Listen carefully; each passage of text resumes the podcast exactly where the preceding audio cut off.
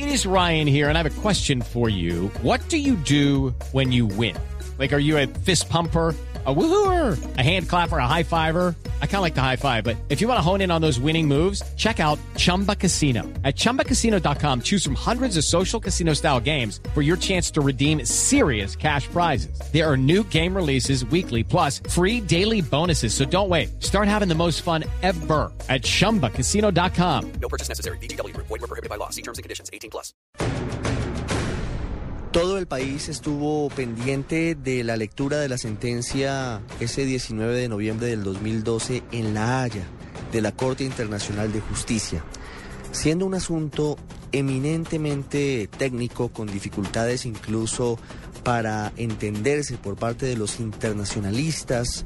Colombia empezó ganando porque en la lectura de esta sentencia se le dio la soberanía sobre los Cayos, sobre la tierra ubicada en el archipiélago de San Andrés, pero terminó perdiendo debido a que en la segunda parte de la lectura de este fallo, la Corte decidió quitarnos cerca de 75 mil kilómetros cuadrados de mar territorial para dárselos a Nicaragua. Eduardo Hernández nos recuerda lo que pasó ese día en la lectura del fallo.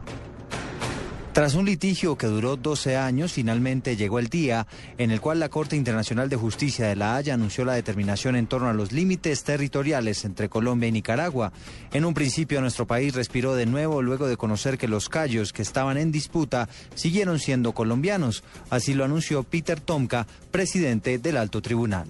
La Corte concluye que Colombia y no Nicaragua tiene la soberanía sobre las islas de Alburquerque, Bajo Nuevo, y también los callos de Quitasueño, Roncador, Serrana y Serranía.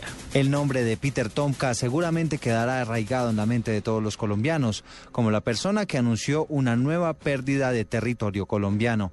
En la segunda hora de esta sesión se conocieron las coordenadas que fijaron la nueva frontera marítima. Unánimemente decide la Corte que la línea de la frontera marítima, delimitando la plataforma continental y la zona económica exclusiva de Nicaragua y de Colombia, debe seguir las líneas geodéticas que unen los puntos de las siguientes coordenadas. Punto 1, latitud norte.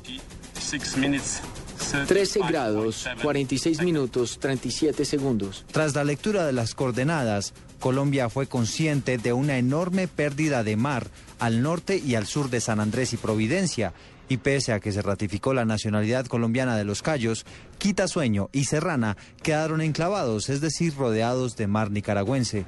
En total se calcula que fueron más de 75 mil kilómetros cuadrados de mar los que se perdieron. La noticia generó un contundente pronunciamiento de rechazo por parte del presidente Juan Manuel Santos. No estamos de acuerdo con que la Corte se haya salido del ámbito cobijado por el tratado que ella misma, ella misma había declarado válido y vigente. Tampoco se tuvieron en cuenta circunstancias a las que se le ha debido dar peso, tales como consideraciones de seguridad o acceso equitativo a los recursos naturales. El vicepresidente Angelino Garzón anunció medidas legales para tratar de reversar el fallo. Ser respetuoso no significa renunciar a los mecanismos jurídicos y legales para defender nuestros derechos. Y con el paso de las horas se fue moldeando la posición de Colombia. Esto dijo en aquel entonces la canciller María Ángela Holguín. Rechazamos partes del fallo en donde hay inconsistencias, hay omisiones, hay una falta de reconocimiento, de justicia. Y mientras en Colombia se lanzaban ideas de rechazo al fallo, en Nicaragua celebraban la decisión. Esto fue lo primero que dijo el presidente de ese país, Daniel Ortega. Estamos logrando recuperar plataforma continental. Antes éramos prisioneros en nuestro propio territorio marítimo, ahí en el meridiano 82. En Colombia las reacciones no se hicieron esperar. Uno de los primeros en pronunciarse fue el expresidente Álvaro Uribe, quien sorprendió con la petición de no acatar el fallo cuando en medio de una cumbre de Río durante su gobierno, él se había comprometido a respaldar la determinación de la Haya. Este gobierno, los anteriores, no son culpables de un fallo, que es un fallo ilegal, inconsistente de la Haya, que se debe rechazar. Posición contraria a la del expresidente Ernesto Samper. Hombre, hay que reconocer el fallo de la Haya porque es una obligación jurídica de Colombia.